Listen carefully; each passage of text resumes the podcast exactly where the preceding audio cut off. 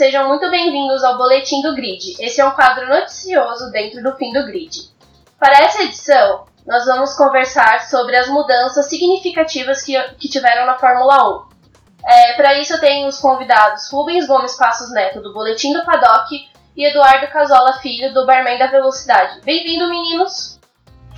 Obrigado, Débora. Obrigado, Bruno, novamente por nos permitir abrir esse espaço aqui. E obrigado ao Casola, que, nossa, sensacional, a primeira vez que estou gravando com ele. E já vamos começar a gravar aqui direto no boletim do grid, que para mim é uma satisfação maior ainda. Tá, é, olá, Débora, olá, Rubens, olá aí a todos aí do, do fim do grid, do boletim do paddock. É, tô, estou de volta aí, ó. Trabalho com podcast faz tempo, hein? Mas e aí vamos comentar aí todas essas mudanças aí, essa Fórmula 1 que, que, na, que as aparências enganam lá e pode, podemos ter coisas bem agradáveis esse ano, hein? Com certeza, Casal. Eu acredito que a gente vai ter algumas coisas surpreendentes. Eu acho que a gente poderia até começar a falar pela própria McLaren, porque foi uma surpresa nessa semana de testes a gente não ver eles quebrarem por conta do motor, né? O único problema que eles enfrentaram mesmo foi no primeiro dia de testes que a roda do Alonso acabou se soltando. Mas de resto, o motor tá maravilhoso, mas eles estão usando agora o motor Renault, né? É, por sorte, a McLaren, as falhas que eu vejo que teve na McLaren, eu entendo que sejam da rápida adaptação do chassis ao motor Renault. A Ferrari, a McLaren no ano passado teve toda aquela novela que ela queria um motor novo, né, uma unidade de potência nova e Mercedes não queria fornecer para mais um porque eles falavam, eles já falavam abertamente que não ia ter tempo hábil para poder fornecer para uma nova equipe. A Ferrari, lógico, McLaren com motor Ferrari seria um, uma das maiores heresias da Fórmula 1, vamos por dessa forma. E quando a Renault topou, a McLaren teve que fazer correndo. Eu no último roda com roda até comentei sobre isso, que se olhava a carenagem da McLaren, é, não era algo que casava, para mim não casava com o motor Renault. Você via formato que era da, do cofre que a Red Bull usava, que a Toro Rosso usava, que a própria Renault usava, não era algo próximo daquilo que a McLaren estava mostrando. E deu no que deu, superaquecimento, problemas que, por sorte, para quem é fã da McLaren, tá dando graças a Deus, não é em decorrência do motor Renault, não teve os sofrimentos que o motor Honda vinha apresentando nas últimas temporadas. Acho que o Casola também chegou a verificar, ver como é que foi os treinos essa semana. É, com relação à McLaren, não houve, não houve também tantos problemas quanto o motor, né? Mas é, houve alguns problemas com outras partes no carro, né? Teve o primeiro treino com seis voltas, o, é, a roda do carro do Alonso soltou ali no, no final da, da última curva ali da, da na entrada da reta dos boxes. É, depois teve outro dia, teve problema, salve, se não me engano, podem confirmar isso, foi escapamento, o problema né, do caso da McLaren, um dos dias, mas de qualquer forma não foram problemas é, que fossem diretamente ligados ao motor Renault. É, ainda há uma adaptação e tudo mais, mas a McLaren vem conseguindo alguns resultados promissores. Claro que tempo a gente não tem como tirar um parâmetro baseado no que é, na classificação ali final de, de volta mais rápida, mas já houve uma melhora do que em relação ao cenário ali meio catastrófico que estava na, principalmente em relação ao ano passado. Eu acho interessante falar isso sobre os tempos, né? Até porque a gente nem tá podendo considerar mesmo devido a todos os problemas que teve em Barcelona nesse último nessa última semana, né? Neve, frio, mas o que chamava um pouco também atenção, entre aspas, né, nessa questão de tempo, foi que o Van Dorn, mesmo dando né, aquelas 110 voltas no quarto dia, o tempo dele que foi é, registrado foi com o pneu hipermacio, né, que seria o composto mais é, veloz. E o tempo do Hamilton, que acabou ultrapassando ele, se eu não me engano, foi realizado com os pneus médios.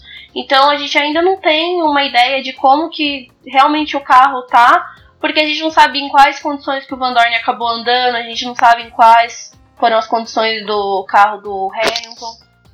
É, eu acho que sobre a McLaren que a gente poderia fechar até sobre ela por hora, seria que essa primeira semana ela, como todas as demais equipes, teve os prejuízos de pegar uma pista fria, problemas com a neve, apesar do Alonso ter sido um desbravador, vamos pôr dessa forma, em fazer 11 voltas numa pista que ninguém queria entrar. Mas é, é que ele foi mais que a jogada de marketing do Alonso, né? Ele marcou o nome dele como mais rápido em, em um dos dias de treino. Contudo, da McLaren acho que ainda é cedo. A gente, eu acho que, como ela mesmo já havia anunciado, a, a, o carro que vai chegar na Austrália vai ser um carro totalmente diferente do, já vai ter novos pacotes aerodinâmicos. Eu quando vi esse carro, eu vi muita coisa do carro anterior, do MCL 32, então eu acredito que o que o carro já da Austrália vai ser um pouco mais refinado, questão de aerodinâmica.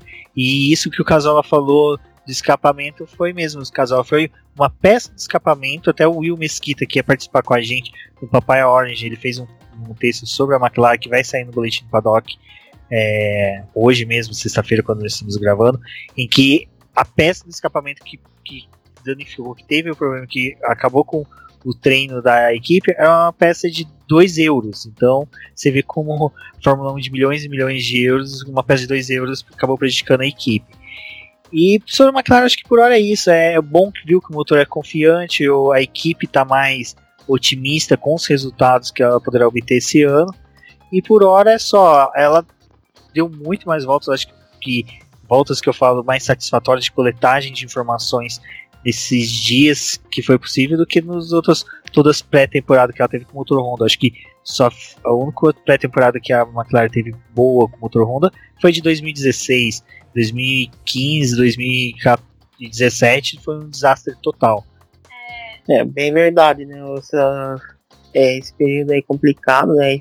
E ainda que a McLaren ainda tenta um pouco espantar também essa zica aí que que parece que ainda caiu. Quer dizer, uma peça de 2 de dois euros aí causando um prejuízo aí na preparação da equipe. Mas é, é, são pequenas coisas aí que vão que, que minando né, a McLaren, mas assim, não é questão assim, é de ter paciência, né? De repente aí, até a Austrália com um carro totalmente diferente, a equipe pode dar aquele up, né? E ser realmente competitiva, né? Mas ainda é muito cedo para tirar qualquer parâmetro a respeito disso.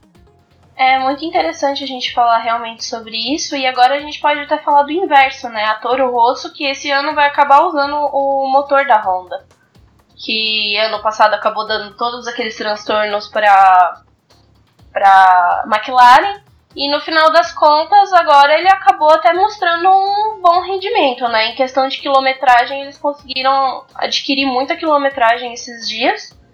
E como todas as outras equipes, eles se dedicaram né, a fazer testes da aerodinâmica do carro. Mas é interessante também comentar sobre o motor deles, porque é uma nova experiência completamente diferente para eles do que eles estavam tendo com a Renault.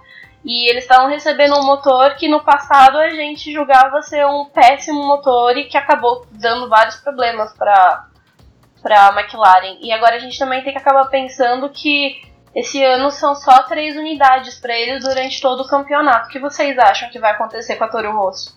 Bom, dá... é... pode ir, casal. Tapinha ali, palma, né? Bom, com relação a Toro Rosso, é uma coisa que aparentemente mostra parece que o motor casou bem com o carro, né? Que assim, não, é, parece que teve um encaixe melhor que com o da McLaren. E o que se via era que a Toro Rosso, é, que teve que a Toro Rosso conseguiu fazer o teste sem muitas intercorrências. E só o fato de ser a equipe que deu mais voltas é, durante todo, somando todos os dias, mostra que a que a escuderia italiana tá bem, tá num caminho certo ali. Tudo bem, ainda não focaram muito em tempo ali durante os testes, tempos apenas razoáveis, tudo, não, nada que chama atenção, mas o carro tem andado bastante, assim, por ser um, uma troca de motor, essas coisas, é, é um primeiro passo muito promissor ali, uma, é um começo bem auspicioso ali nesse casamento aí entre Toro Rosso e Honda? É, eu, como McLarista, posso falar que tô muito feliz pelo que tá acontecendo com a Toro Rosso. Não, eu não tenho aquele rancor que eu tô vendo muitos colegas meus terem de terem desejado que fosse um fracasso para Toro Rosso. Uh, eu tô feliz porque é uma coisa que eu sempre defendi sobre a Fórmula 1. A Fórmula 1 precisa de montadoras como a Honda, que quando engatam fazem investimento altíssimos para fornecer motores baratos para as outras equipes. Seria interessante ter a Honda no formato que ela tinha na década de 90, que chegava a fornecer motores para duas, três equipes. E sobre a Toro Rosso, eu acredito que realmente está tendo um love, vamos pôr dessa forma, entre a Honda e a Toro Rosso. Para quem acompanha as redes sociais das duas, da montadora, da Honda, a parte de corridas que é a Honda Racing e da STR, estão tendo um love sensacional. Você via vários tweets da Honda comemorando isso, a Honda mandando é, fazendo versão anime do dos pilotos. Então teve tudo isso que eu vi que, pô, é legal, é bacana, é o que não houve com a McLaren. A McLaren ela ditou umas regras para a Honda que na época a Honda não concordou, que era uma intervenção até mesmo que a McLaren queria ter. Eu acredito que a STR está dando muito mais liberdade para a própria Honda, o que é bom. E assim, o carro já veio bem diferente do carro do ano passado. O carro do ano passado, a, da STR, o bico dela era bem parecido com o que era da Mercedes, ou esse não, esse segue um pouquinho mais parecido com o que era da McLaren, então você vê que tem muito dedo da Honda, acho que até no desenvolvimento do carro. E o fato da, deles terem conseguido o maior número de voltas no total, ter, aqui eu tô com um post do Will que eu comentei que vai sair logo. Aqui ó, eles fizeram, eles foram fizeram a maior quilometragem entre todas as equipes. A McLaren foi a sétima equipe com maior quilometragem. E a Toro Rosso foi com maior quilometragem que a Mercedes e a Ferrari até. Então é, é bem otimista. Pode podemos ser um pouco mais otimista pela, pela Honda, é lógico. Eu não acredito que ela vai disputar um, uma posições mais ali do setor intermediário. Acho que ela vai ficar mais pro fim do grid mesmo. Mas é aquela coisa, a Honda ela se encaixou bem com o carro da STR e esse, como eu disse, esse love pode ser promissor para a equipe e para a montadora. E 2021 tá batendo aí, então é interessante a gente ter a Honda confiante dentro da equipe, porque pode atrair novas equipes para o futuro próximo. E quem sabe até 2019, 2020 aí a gente não veja mais equipes optando por um motor Honda já para inicializar a temporada de 2021. Então, sobre a Toro Rosso, acho que é isso. Esse, esse bom começo dela tem que ser mais comemorado do que criticado e muito mais observado do que simplesmente querer falar que a McLaren se ferrou, motor Honda tá melhor. Não, que bom que o motor Honda tá bom, tá, vai, vai ajudar o campeonato. A gente não vai ter uma equipe que, que quebra na quinta volta, que isso é ruim. Carro a menos no grid é ruim. Então eu acho que o interessante da STR com o motor Honda e o motor Honda estando bem é muito mais uma vitória, muito mais um passo positivo para a Fórmula 1 do que uh, todo esse enredo que o pessoal está cantando aos todos os ventos aí que a Ferrari está com dor de cotovelo, a McLaren está com dor de cotovelo e tudo mais. Então, por hora, eu, eu vejo com bons olhos essa situação aí da, da, da, da McLaren, ó, da STR com o motor Honda e vamos ficar na torcida, né?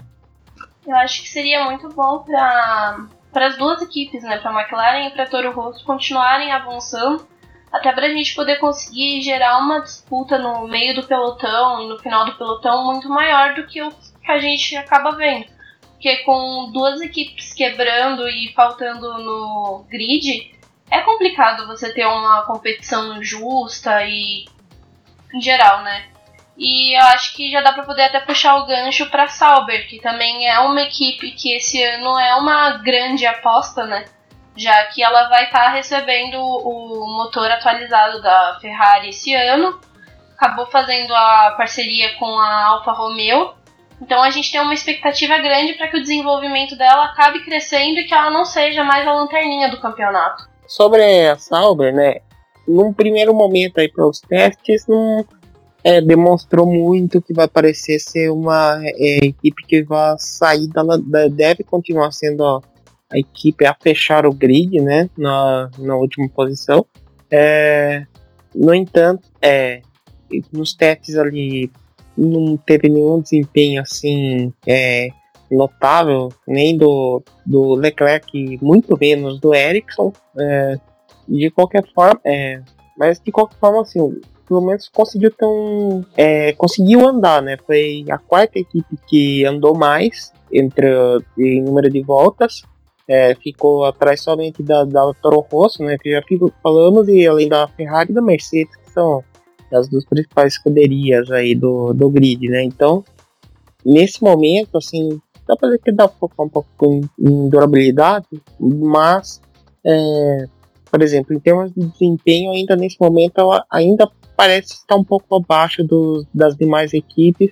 Ainda vai ter muito trabalho ainda para poder chegar perto, mesmo com o motor mais atualizado, ainda parece estar um passo atrás da Haas, por exemplo, que é uma equipe que dá para comparar ali por ter o mesmo motor e por, por ter mais ou menos o mesmo suporte assim da Ferrari né, por trás. Mas vai depender tudo de. Cada uma vai depender uma da, da outra, né? Então é, é um trabalho que ainda de formiguinha aí, é, é um trabalho que vai demorar um pouco é, para Sauber aí conseguir uma posição melhor no grid por enquanto.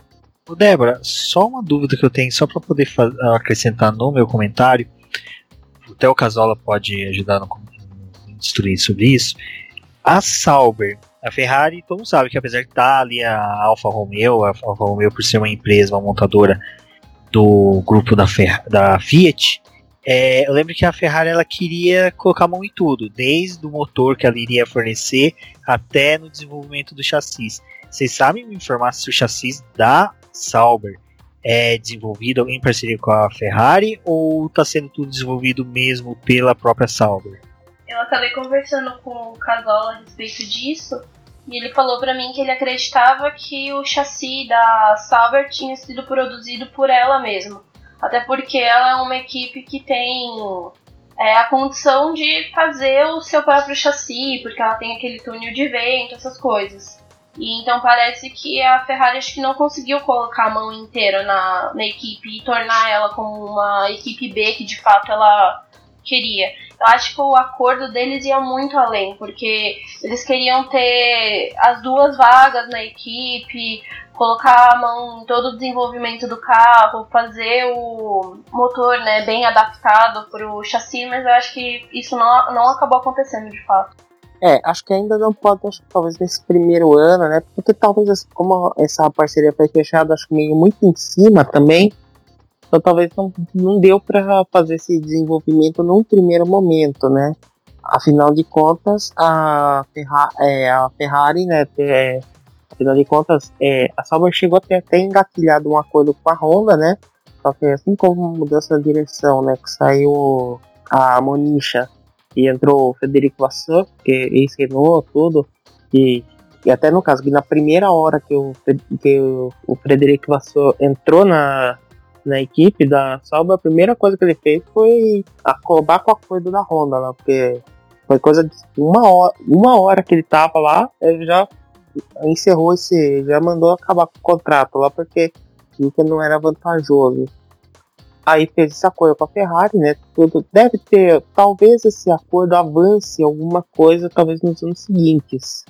Mas é, como no caso, porque também a, a Haas também, né? Que essa tem que ter um suporte grande da Ferrari tudo no seu projeto. É, é, tem até foto assim comparando, né? Que pegando os dois carros assim meio que dividindo no meio, comparando, parecem iguais ainda da Haas e da Ferrari. Então Sauber talvez ainda esteja um pouquinho é, defasada nesse critério, mas que ainda depende um pouco desse, é, desse acordo aí tudo.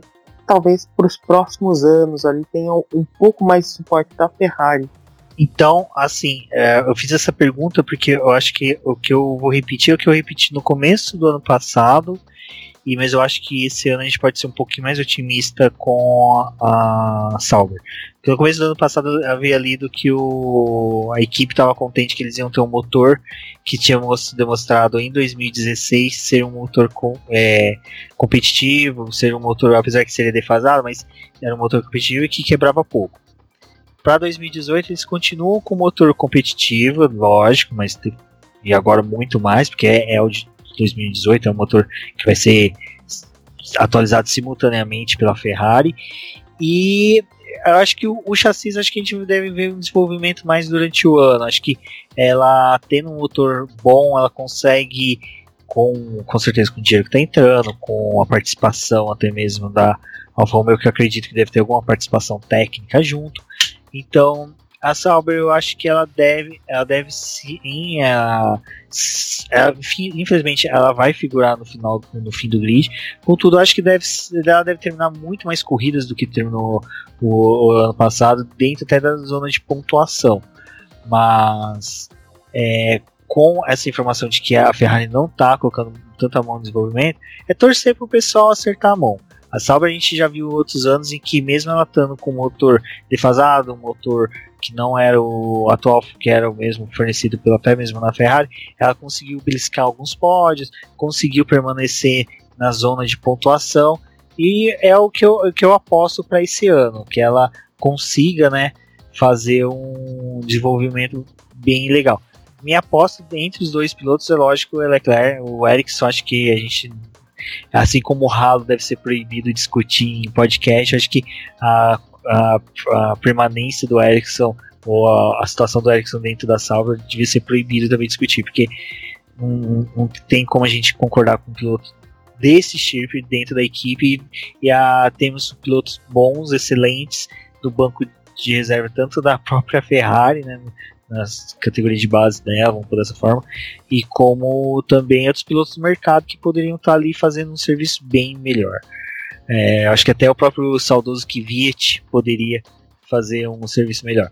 Mas que pelo que eu vi da, da Sauber na pré-temporada nessa semana, gostei, adorei. O carro em pista é lindo, é lindo. Pessoal, ah, vai, a gente vai é, confundir com a Williams. Não, não vai confundir. Tem como se prestar atenção, tem como ver. É um carro lindo. A equipe é, é um outro ambiente. Para quem gosta de rede social, você segue. A gente tem um mecânico brasileiro que trabalha na Sauber, o Thiago Fadel. É, ele twitta, então você vê outros mecânicos da Sauber, você segue eles, você vê que eles estão felizes, eles estão contentes. Então, essa questão de clima de equipe é, unida é bacana para a Sauber. Então eu, eu, acredito que a Sauber ela vai ser um ano de 2018 muito mais preparativo para um 2019, 2020 e novamente torcer para que 2021 continue a parceria com a Alfa Romeo e que quem sabe a gente não tenha um motor é, melhor e até o mesmo um carro bem melhor aí para as próximas temporadas. Mas por hora a Sauber me contentou muito, foi muito bacana ver ela ali é, só atrás da Ferrari e da Mercedes. A Toro Rosso, como eu falei, eu acho que foi muito mais ela querer a Honda provar que o motor tá bom e deve ter colocado uma configuração de exigência mínima no motor e ter feito voltas lá de quase dois minutos, mas pelo menos fez. E já a Sauber não, a Sauber foi pau a pau com as demais equipes, quis estar tá ali o tempo todo na pista, então foi bem bacana. O clima na equipe tá bom, então eu, eu tô otimista aí pro, pro que a Sauber vai apresentar este ano no, em pista. É lógico, temos que ver a pré-temporada que vai ter os próximos testes agora e ver o que ela, ela vai apresentar em, na Austrália.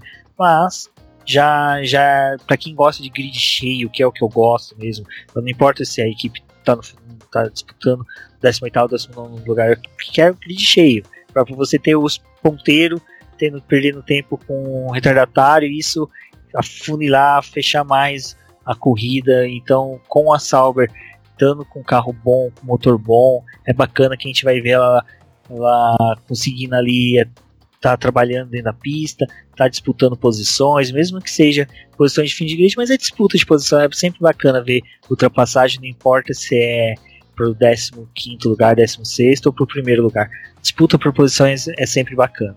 Acho que agora para a gente poder já encaminhar o programa para o final, é, acredito que mais uma equipe que a gente podia dar uma pincelada é sobre a Williams, né?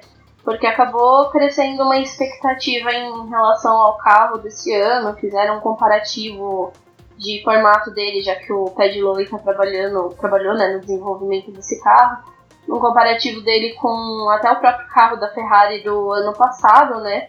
Foi um carro que teve um bom desenvolvimento, teoricamente, né? Tirando todos aqueles problemas que a Ferrari teve fora de curva, né?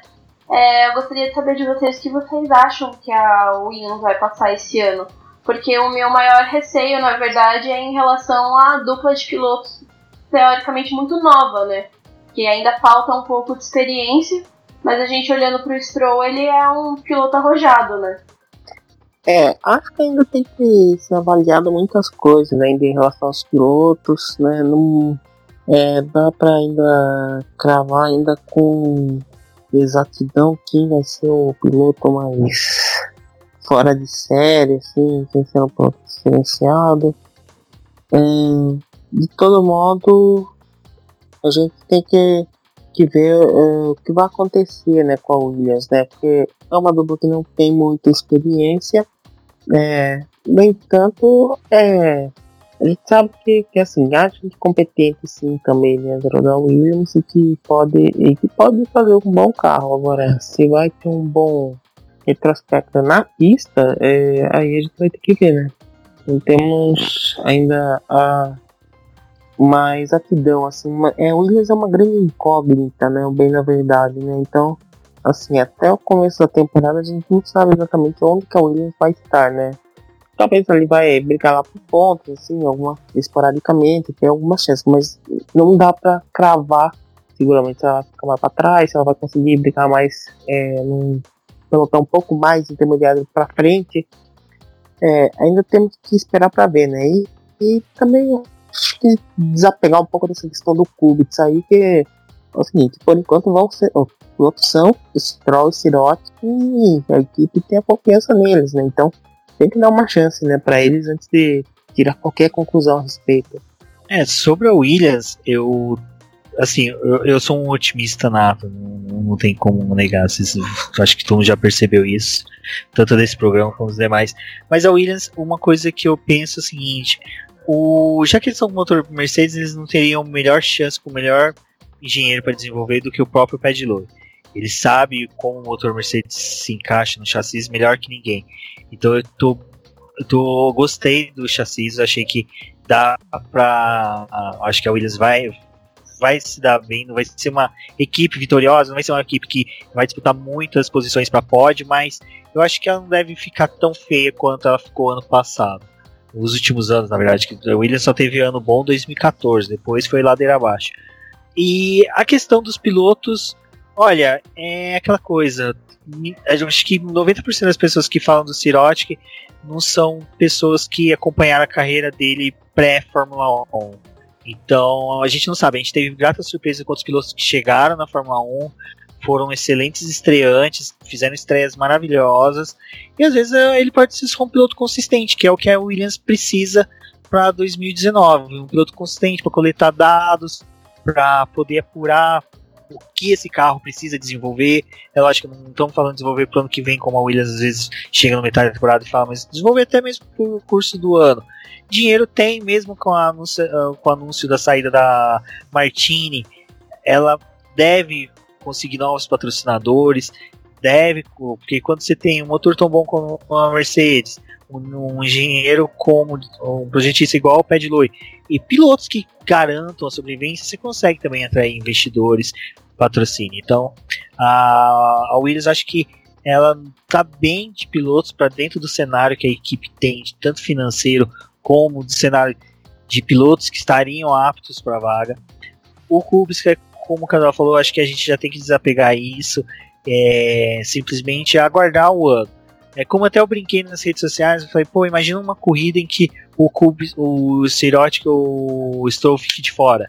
Primeira pessoa que vai assumir o cockpit vai ser o Kubica. Seria interessante a gente ver ele num GP por acaso, mas provavelmente não vai acontecer. Se acontecer, bacana, mas também a gente tem que desapegar isso de que o Sirotic fez um tempo abaixo do Kubica, ele é um péssimo piloto. Não, tem condições de pista, tem várias peculiaridades que fazem um piloto ser mais rápido do que o outro com o mesmo carro. Então, é, eu acho que essas situação Kubica e, e versus Sirotic não deve ser mais debatida. Às vezes assim a gente pode levantar a questão, mas só para a questão de situar o que aconteceu no GP ou no treino.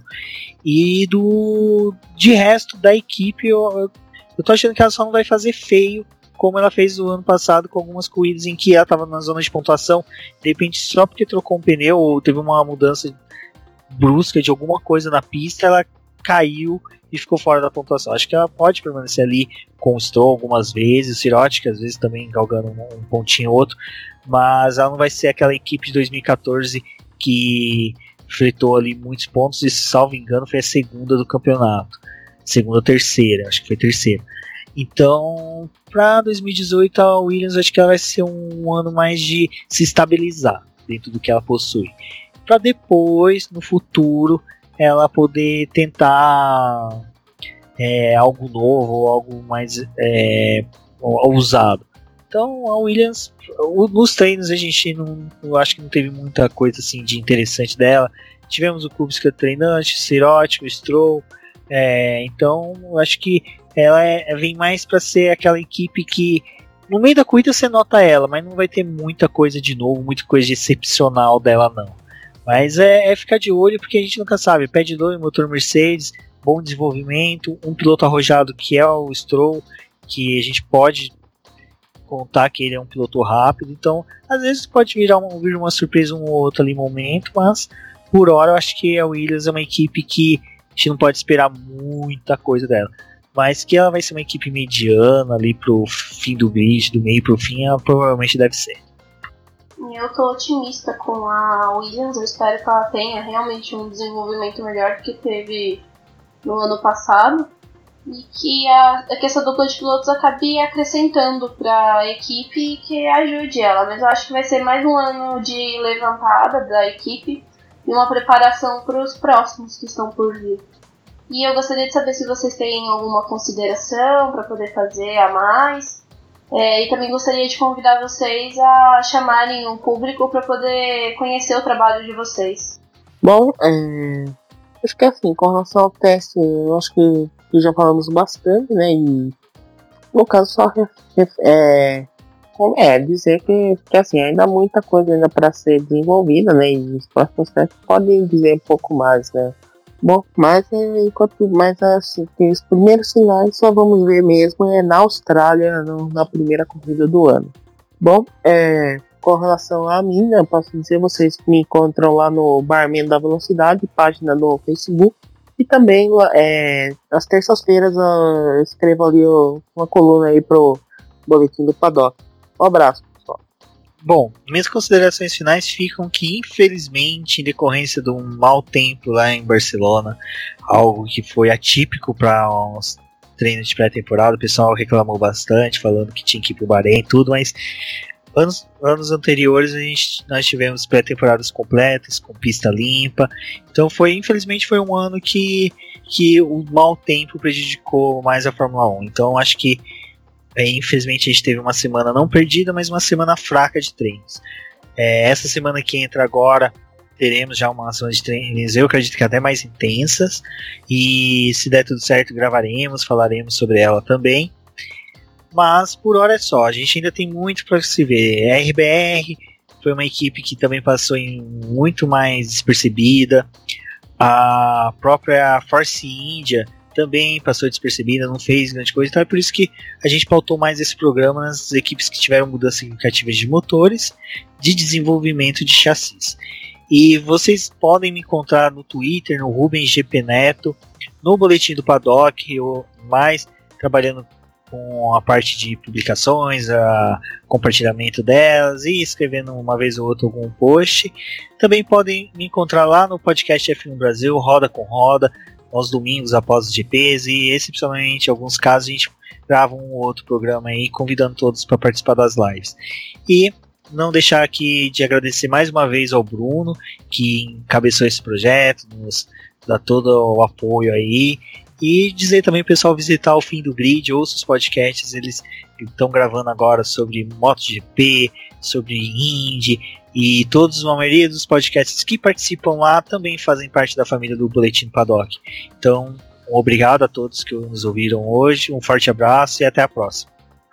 Gostaria de agradecer a participação de vocês, foi muito legal estar gravando com vocês hoje.